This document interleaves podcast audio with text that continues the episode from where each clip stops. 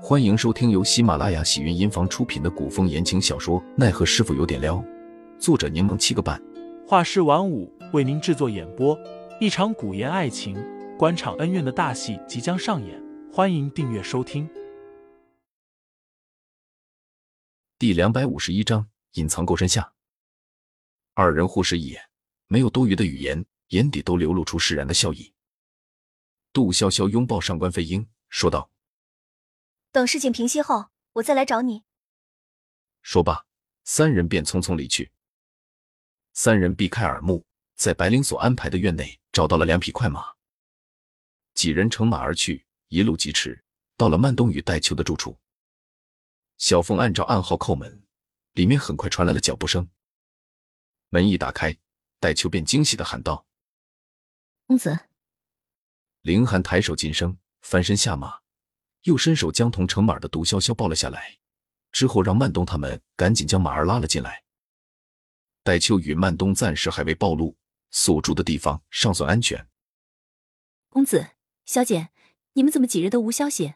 戴秋姐差点就要夜闯监亭司了，硬是被我给劝住了。曼东倒豆子似的，一刻不停的说道：“戴秋姐与我天天出去打探消息，但是监庭司遇到江湖人就抓，我们只好扮作平常妇人模样打探消息。”戴秋提醒道：“满东，你说这么多话，公子和小姐怎么插得上嘴？”满东捂住嘴，不好意思的笑笑：“我就是太担心，看见你们又太兴奋了。”林寒言简意赅的说了情况，之后又道：“之所以没给你们传递消息，是为了确保此处足够安全，可以供我们躲藏撤离。”公子，这几日戴秋都在关注张其中的情况，但他十分警惕，不可跟得太近。戴秋疑惑的说道：“但属下发现他总往乌府跑。”凌寒看了杜潇潇一眼，杜潇潇眨了眨眼，一脸无辜的朝他笑笑。某次监庭司正要缉拿要犯，但不知为何张启忠竟没有参与任务，而是着急的赶回乌府。戴秋继续说道：“还有一次，属下见他刚执行完任务，又着急回去，还买了好些小吃，像是特意带回去送给谁的。”小峰默默的看杜潇潇一眼，又偷偷的去看凌寒的神情。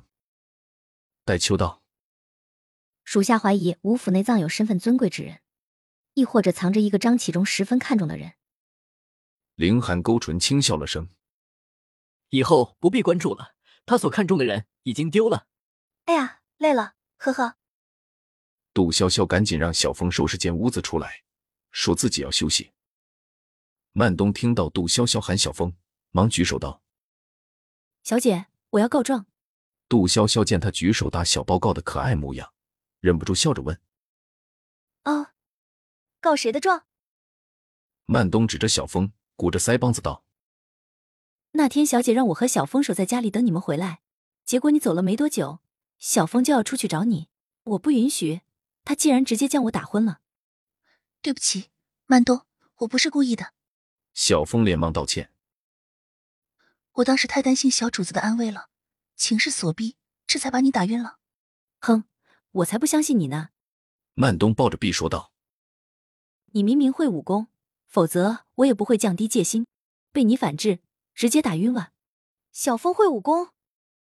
杜潇潇满眼诧异，众人的视线全都落在小峰身上。小峰脸刷得通红，眼神慌乱无措，头也垂了下来。